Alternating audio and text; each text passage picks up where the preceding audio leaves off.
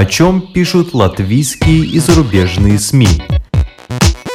И не только на первой полосе.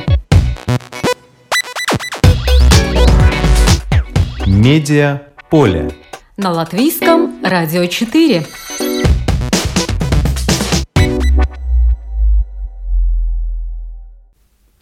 Здравствуйте! Вас приветствует Марина Ковалева. Кто и как может помочь, чтобы латвийские сеньоры чувствовали себя в цифровой среде, как рыба в воде, и чтобы они не попадались на удочку мошенников и разного рода дезинформаторов. Нужны волонтеры, и каждый, кто помоложе, может им стать. Балтийский центр развития СМИ в ноябре запускает для этого проект «Дигиталы Копа», Руководитель центра Гунта Слога расскажет нам об этом проекте сразу после краткого обзора СМИ. На обложке журнала «Ир» вертолет, который распыляет над казино дождь из золотых и заголовок «Как государство в пандемию спасало бизнес азартных игр». Издание подсчитало, что самую большую поддержку получили организаторы азартных игр – в виде грантов с 2020 года до весны 2022 эта отрасль получила более 7 миллионов евро из 570 миллионов, которые были доступны по программам грантов в Латвии. ИР приводит фирмы, которые получили больше всех. 1 миллион 900 тысяч евро ушло в кассу Джокер ЛТД. 1 миллион 240 тысяч владельцу Zilais Demons ДЛВ. 1 миллион 170 тысяч владельцу Феникс Алфор. Больше, чем получили эти три предприятия, не получил в пандемию никто ни в одной отрасли. Горькая правда о возможности прекращения огня в Газе. До тех пор, пока не будет сломлено влияние Хамаса, мир невозможен, пишет британское издание The Economist и объясняет, почему Израиль должен продолжать сражаться – 7 октября нападением на израильтян была разрушена доктрина безопасности. В прошлом каждый акт насилия приводил к следующему. Единственный путь выйти из круга насилия – это разрушить власть Хамаса, а именно уничтожить его главных лидеров и разрушить военную инфраструктуру Хамаса в Газе. То есть нужно ослабить его влияние, чтобы можно было потом создать что-то новое – Палестинцам нужен умеренный лидер с демократическим мандатом, которого сейчас нет, во многом потому, что президент палестинской автономии Махмуд Аббас отодвигал возможных конкурентов, а премьер-министр Израиля Нетаньяху сам способствовал тому, чтобы Хамас саботировал палестинских умеренных. Тогда он мог говорить, что у Израиля нет партнеров для мира, пишет The Economist и добавляет – обеспечить безопасность в Газе могла бы международная коалиция с участием арабских стран. А пока, продолжая сражаться, Израиль, как отмечает издание, должен соблюдать международное право, обеспечить большую доставку гуманитарной помощи и создать реальные зоны безопасности на юге сектора Газа, в Египте или в самом Израиле, Нигеве, что послужило бы талисманом искренности как Транснефть боролась с евронечистью. Портал расследовательской журналистики «Важные истории» пишет о том, как российская госкомпания отправила на войну в Украину сотни своих работников, хотя семьи ее руководителей давно связали свою жизнь с Европой. Так, добровольческий батальон «Барс-20» был наполнен работниками транснефти летом 2022 года – примерно за месяц до объявленной Путиным официальной частичной мобилизации. Людей на фронте катастрофически не хватало. И госкомпания стала одной из тех структур, которые закрывали брешь. Источник, близкий к транснефти, сообщил важным историям, что для нее это не первый раз. Госкомпания много лет назад формировала отряды еще на Чеченскую войну. В социальных сетях можно найти ролики, посвященные погибшим в Украине бойцам названного батальона. Важные истории выяснили, что погибшие – это в основном люди 40-50 лет, работники транснефти Сибири, Урала, Верхней Волги, Приволги, Прикамья. На передовую работники госкомпании нередко попадали в считанные дни без нормального обучения – Руководитель транснефти Николай Токарев – давний друг российского президента. Он служил с ним в КГБ и несколько лет работал с ним в Дрездене, пишет издание. Верстка рассказывает о том, что происходит с вагнеровцами в последние месяцы, от их попыток устроиться на гражданскую работу до поиска новых возможностей вернуться на фронт. По данным издания, на российском сайте Суперджоb по запросу ЧВК «Вагнер» нашлось не менее 70 резюме бывших сотрудников компании из разных регионов России и зарубежья – Практически все соискатели ищут работу военнослужащих по контракту, сотрудников службы безопасности, охранников, полицейских, бойцов ОМОНа. Есть единичные желающие работать личными водителями или директорами магазинов. Впрочем, в мирной жизни найти себя получается не у всех. Многие компании отказываются брать на работу бывших наемников, а полицейские продолжают за ними административный надзор – пишет Верстка. На портале «Медуза» опубликован новый эпизод подкаста «Что случилось?». В нем историк Сергей Радченко рассказывает, что Хрущев, Брежнев и Горбачев думали о противостоянии США и почему они были в этом намного реалистичнее Путина. А на портале «Новая газета Балтия» опубликован новый эпизод подкаста «Красный флаг». В нем о том, как изменилось отношение к белорусам в Литве после начала войны в Украине. В Литве сейчас проживает более 60 тысяч белорусов, но в последнее время отношение к ним, если брать по национальному признаку, ухудшилось, потому что Беларусь является соагрессором в украинской войне, утверждает белорусская активистка и эксперт по миграции Белла Фокс.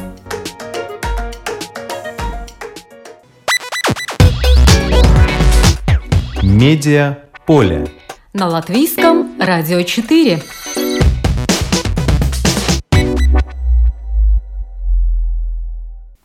Знаешь что-то сам, расскажи другому, а лучше покажи. Если ты молодой и продвинутый, то помоги тому, кто постарше и пока еще не догоняет. Внучок, будь со мной не только ментально, но и дигитально. Это я так предваряю наш разговор с Гунтой Слогой, главой Балтийского центра развития СМИ. Я созвонилась с Гунтой, чтобы она нам поподробнее рассказала о проекте «Дигиталы Копа», который запускают в ноябре. Надеюсь, кому-то пригодится. Дело доброе и важное. Предлагаю послушать наш разговор. Здравствуйте, Гунта. Здравствуйте. Так в чем идея этого проекта? Да, ну, конечно, мы все сейчас живем в таком мире активных цифровых технологий, и, конечно, мы видим, что это очень много помогает нам в разных наших сферах жизни, но мы тоже видим, что вот цифровые технологии пришли тоже вот с такими, э, такими тенденциями, как кибератаки, дезинформации, и как никогда прежде нам важно, чтобы мы все укрепили эту нашу среду информационную. И, конечно, мы тоже видим, что у молодежи легко в этом мире, в этих цифровых технологиях жить и ориентироваться, в отличие а, а может быть, от, а, от людей постарше, но мы видим, что вот э, именно они могут стать жертвами кибератак и тоже э, мошенничества, которое мы сейчас видим очень много вокруг, э, особенно в цифровом мире. И потому, конечно, мы понимаем, что э, сила есть тоже в кооперации, потому мы решили призвать молодых людей, школьников и студентов стать как будто такими вот вестниками, которые идут к своим бабушкам, дедушкам или к соседям или к другим людям, которые постарше, которых они знают, и рассказывают, что это вообще значит, э, как распространяется дезинформация, какие вот э, всякие опасности тоже мошенничество. Но то, что мы начинаем, во-первых, мы начинаем с такой э, целой серии учеб для молодежи, чтобы они вообще, во-первых, сами понимали такие ну, а, основы дезинформации и мошенничества, и потом уже а, были бы способны говорить со своими родственниками или друзьями.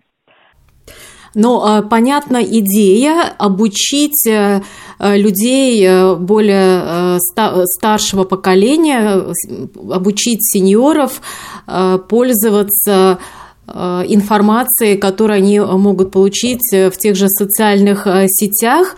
И для этого молодежь вначале должна пройти сама курсы, два дня, 24 и 25 ноября, получить э, удостоверение, э, что они прошли эти курсы, и потом уже, э, что называется, отправляться со своей миссией к сеньорам. Но у меня вопрос, а чем можно завлечь молодежь принять участие в этом проекте? Сеньорам-то понятно, каждый хочет получить какие-то новые знания, информация-то им будет полезна. А вот э, чем можно завлечь молодежь, чтобы молодые люди потратили свое свободное время именно на то, чтобы сходить э, в гости к сеньору и что-то ему объяснить? Да, мы э, думая об этом, как их привлечь, мы тоже решили, что мы будем сотрудничать с Дельфи, и мы будем тоже не только вот способствовать тому, чтобы молодежь шла к сеньорам, но тоже бы, чтобы они делали истории вместе с сеньорами. То, что одно такое приманка тоже у нас сотрудничество с редакцией Дельфи, и мы будем призывать э, молодежь вместе с сеньорами делать такие истории о том, как вообще, какими историями сеньоры сталкивались э, в течение своей жизни. И интересные вот такие совместные истории, э, истории мы тоже будем освещать и опубликовать э, на портале Delphi. Так что это такое одно вот способ, но у нас есть и другие, как мы будем привлекать то есть э, получается, что если молодые люди хотят попробовать себя, в том числе и в качестве журналиста, они могут э, подключиться к этому проекту и потом уже попробовать описать, уже провести такое как журналистское расследование, не только помочь сеньорам, но и провести еще журналистское расследование, опубликовать какую-то статью. Это может быть, наверное, полезно также тем, кто учится на педагога или на социального работника, как такая практика уже работы. Ну да, мы, конечно, тоже э, будем призывать, мы уже призываем э, студентов журналистики и студентов педагогии, которые вот э, тоже работают уже или если еще не работают, тогда думают работать в этой сфере, конечно. Ну и вообще, если вы выдаете еще какое-то удостоверение, что человек прошел такие курсы и стал добровольцем, все знают, что при поступлении уже потом, при продолжении учебы в каких-то престижных международных э, высших учебных заведениях, любая э, волонтерская деятельность тоже пойдет в плюс. Ну, конечно, э, это наш проект такая, я бы сказала, пилот-версия, и мы смотрим, какая будет активность и как заинтересованы будут обе группы, и мы надеемся тоже продолжать этот проект. Это, ну, такая первая фаза, первый пилот, и мы, конечно, будем тоже в своем смысле тоже учиться и понимать, как мы можем более влиять э, на одну и другой группы и просто вот это э, сотрудничество способствовать. А есть ли какие-то ограничения по возрасту? То есть лица какого возраста могут принять участие в этом проекте? Нету ограничений по возрасту, нету, потому что, как мы уже с самого начала констатировали, этот проект, э, цель этого проекта то, чтобы было сотрудничество между разными поколениями.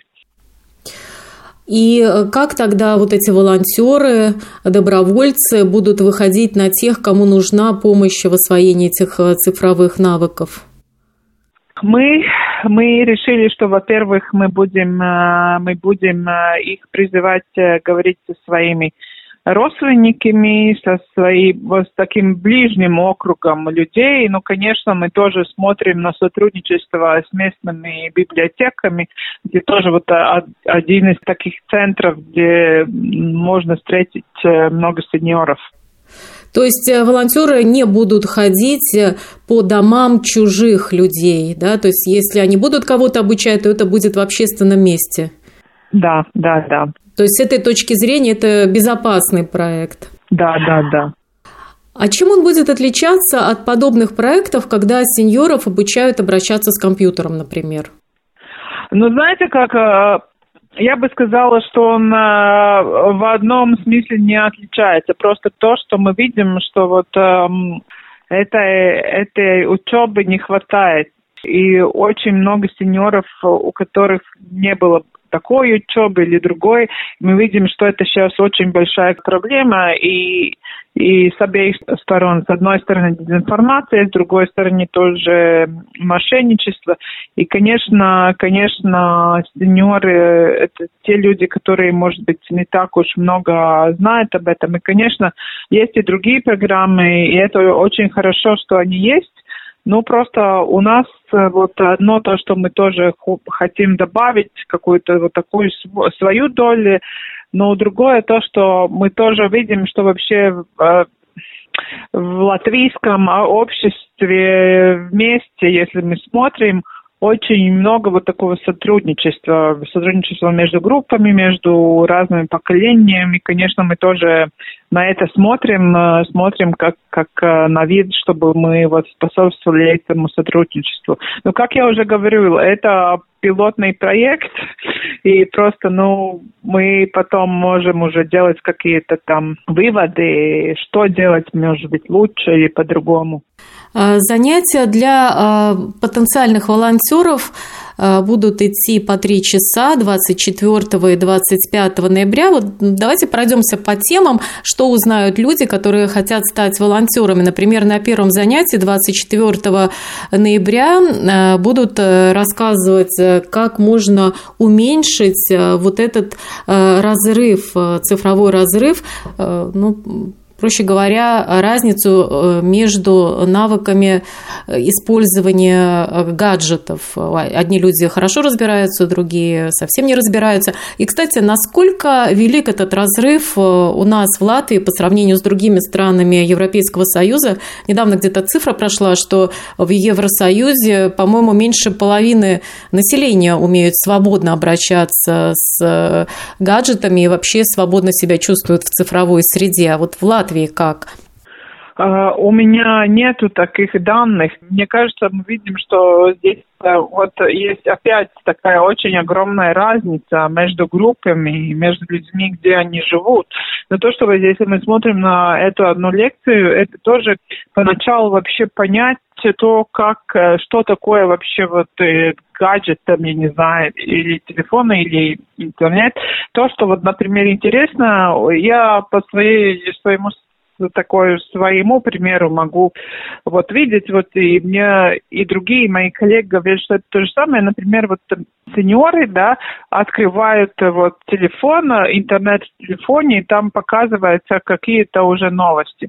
И тогда ты читаешь, иногда не понимаешь, что это. Ну, конечно, это работает алгоритм, и тебе всегда надо посмотреть, кто вообще эту информацию подготовил. Это медиа, это, это какое медиа? Или это дезинформатор? И то же самое, например, на телеграм-канале, да. Кто эта персона, кто там что-то пишет или делает. Ну, начиная с такого совсем элементарного, да, а, что это вообще за информация, которую мы здесь в интернете или в этой конкретной платформе видим и читаем или смотрим. Да, потому что у людей э, более старшего возраста есть привычка верить всему тому, что написано. Они думают, что если это оформлено как новость, то это может и быть новостью, а на самом деле в цифровой среде это э, не всегда так. Но помимо того, что очень важно распознавать фейки информационного характера, я думаю, что очень важно в наше время и распознавать э, фейки чисто потребительские, потому что в том же Фейсбуке, э, а Фейсбуком научились пользоваться многие уже и сеньоры, э, появляются фальшивые страницы магазинов, например, и люди ведутся на дешевые цены, и вот распознавать, какая фальшивая страница магазина, а какая настоящая страница интернет-магазина, мне кажется, тоже очень важно. Э, будет ли сделан на этом акцент? Или вы больше все-таки как медиа, из целый центр, который занимается проблемами медиа, будете делать акцент именно на э, информации? Нет, ну будет, мы будем и э, э, мы будем, может быть, действительно большой такой акцент будет на информации, но тоже мы будем говорить вот о таких случаях, как вы уже упоминали, потому что мы видим, что сейчас это, это очень, очень так, э, ну, это очень такая большая тенденция, и, очень, э, и каждому из нас, мы иногда думаем, тоже, мне кажется, это надо понять, что иногда мы думаем, ой, вот это вот там глупый мой сосед или соседка, который может так вот эм, да, попасть в такую ловушку, но в самом деле почти каждый у нас, даже самые-самые освещенные в том, как а, работают цифровые технологии, могут попасть в ловушку. Например, я тоже почти уже там нажимала на этот сайт. Я, я ожидала одно там тоже вещь, которую мне Латвии спас присылал. Ну, просто в тот же самый день пришел фейк, и как будто из Латвии спас, да, и я думала, что это, это моя упаковка, которая приходит, да, это была другая, хорошо, в последний момент я поняла, что нельзя ни в каком случае нажимать на этот сайт, который они мне пришли. Но вот видите, просто можно так э, брать брать тоже вот на такую вот э, ситуацию, когда ты что-то ждешь, просто это попадает, всегда там нет у тебя времени проверить, э, но это, конечно, самое главное, даже если нет времени, а найти времени и действительно проверить и посмотреть, если это действительно Латвия, СПАС или другое учреждение, и кто эти люди. Да, я тоже должна признаться, что попалась дважды. Один раз на э, очень заманчивое предложение покупки обуви известного бренда по очень низкой цене, что уже должно было насторожить. И несмотря на то, что я попалась уже один раз и потратила много времени для того, чтобы вернуть свои деньги, через какое-то время я попалась второй раз – Э, кликнув на э, фальшивую страницу интернет-банка, которая была практически на 99% схожа с той страницей э, банка, которым я пользуюсь. И недавно тоже прочитала в интернете, что известная тоже журналистка также попалась на какое-то предложение в Фейсбуке, позарившись на выгодную цену, Э, той вещи, которую она очень хотела купить. То есть попадаются все, даже те, кто э, в этой теме, казалось бы, уже профессионалы.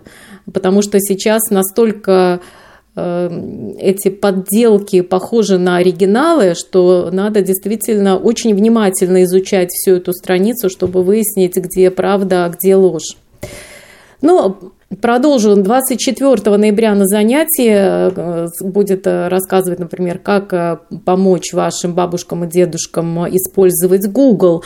Вот мне кажется, здесь надо рассказать. В основном знают, что Google – это поисковая система, но и в лучшем случае, что это электронная почта. Ведь Google еще много возможностей предоставляет.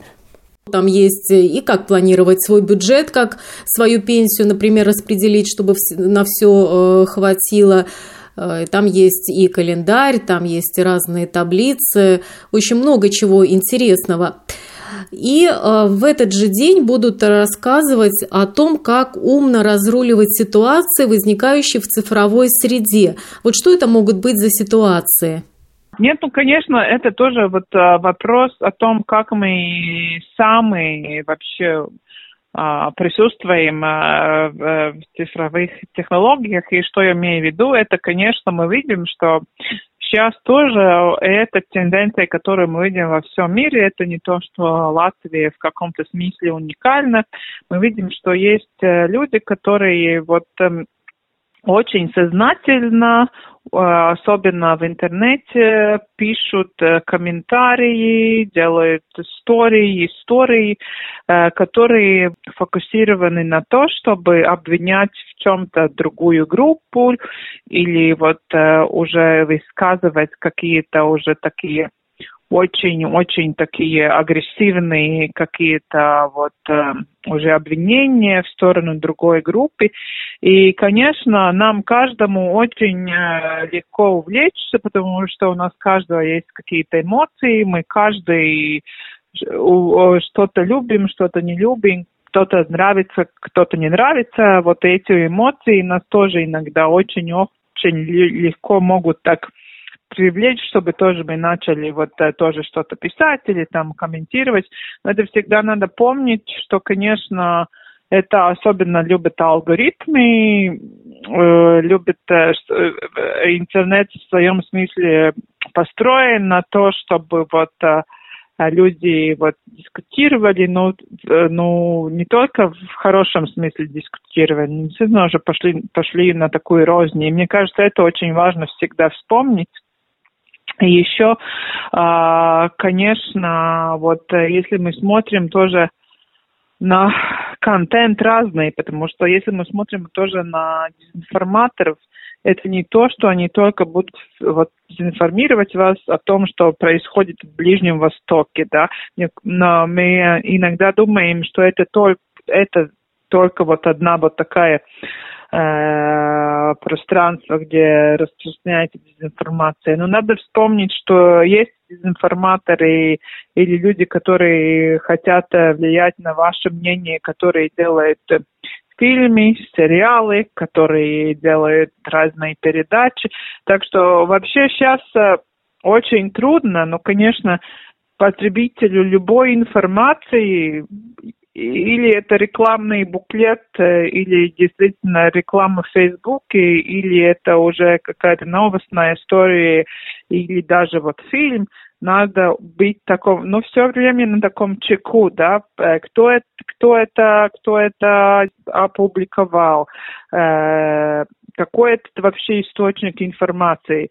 Ну, ну, с одной стороны, довольно такая тяжелая ситуация, но с другой, опять, вот, э, э, если мы говорим э, о той информации, когда мы, которой мы доверяем, тогда, ну, смотреть, кто это магазин или кто это медиа. Конечно, вот, хотя и очень много людей сейчас говорят, что они больше не доверяют э, традиционным медиа, но здесь опять мы говорим о том, что контент этих медиа делают профессиональные журналисты, и, конечно, эта информация, которую распространяют они, она уже прошла такую уже большую-большую такую проверку. Да, они, а, вот эта информация уже прошла большую проверку.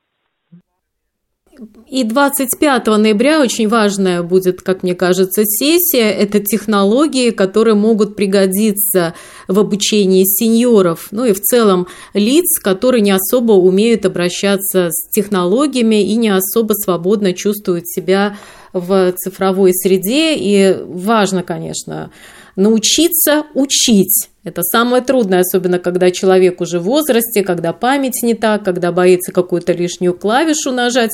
Но я смотрю, что вы привлекли очень серьезных педагогов.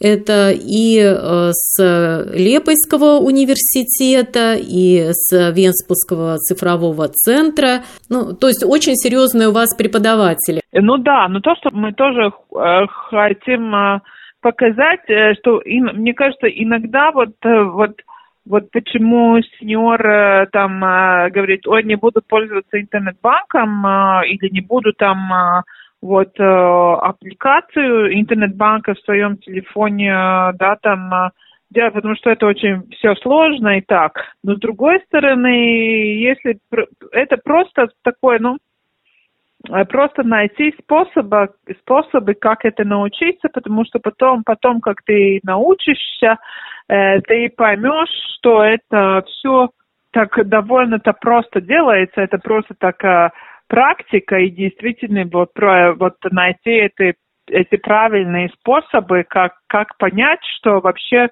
это все, это все довольно так просто делается. Да, надо учиться в любом случае, особенно э, кто слушает новости, знает, что на ту же ЭВС либо уже скоро не зайдешь без электронной подписи. То есть э, надо постоянно улучшать свои знания о том, э, как действовать в цифровой среде. Ну а теперь давайте расскажем, как могут обратиться молодые люди, чтобы зарегистрироваться, чтобы стать волонтером. Куда им надо обращаться? Да, надо найти Балтийский центр развития СМИ, Балтийс Медиа центр или на нашей страничке, или на Фейсбуке и, и LinkedIn. и там есть линк, э, и там можно подать сюда заявку. Да. И 16 ноября вот это мероприятие, вебинар э, в интернет-среде, он будет уже для тех, кто зарегистрировался?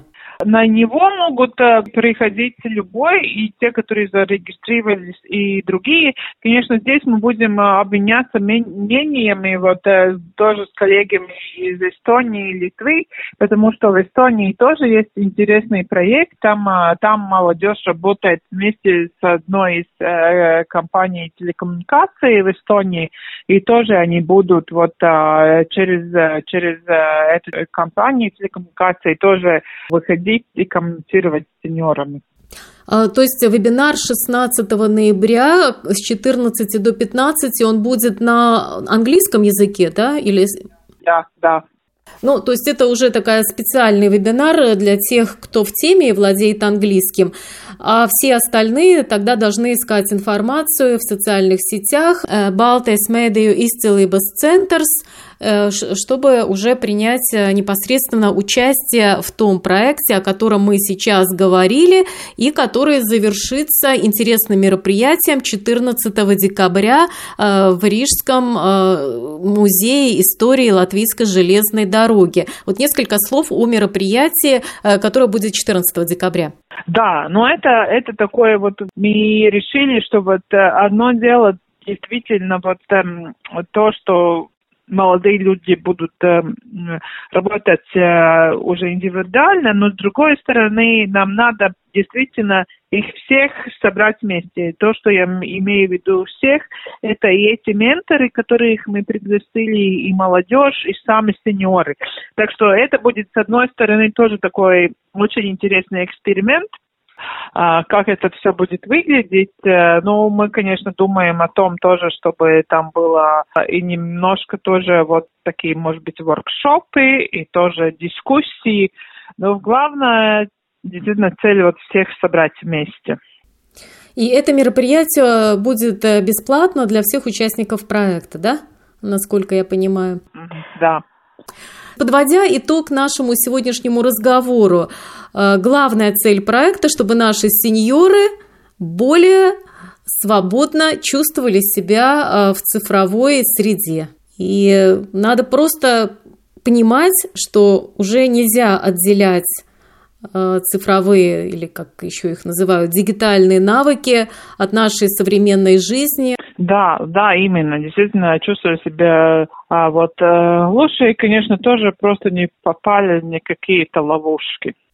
Не попали ни в какие ловушки ни в информационные, ни чисто практические, чтобы не лишились денег или э, чтобы не получили фальшивую информацию, которая не соответствует действительности.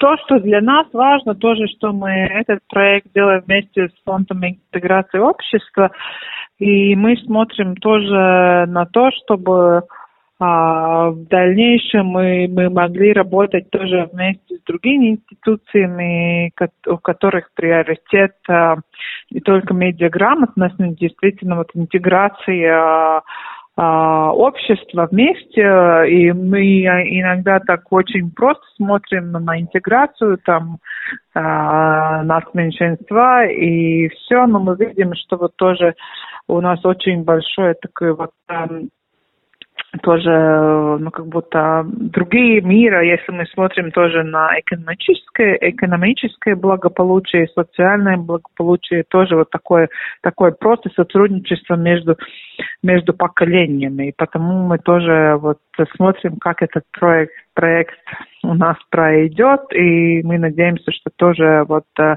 работать тоже в будущем над этим. Ну что ж, Гунта, желаю вам успеха, желаю, чтобы как можно больше волонтеров приняло участие в этой программе и как можно больше сеньоров, чтобы вы э, обучили при помощи этих волонтеров. Спасибо вам. Спасибо. Это была Гунта Слога, руководитель Балтийского центра развития СМИ. В ноябре этот центр запускает проект «Дигиталы Копа» «Дигитально вместе».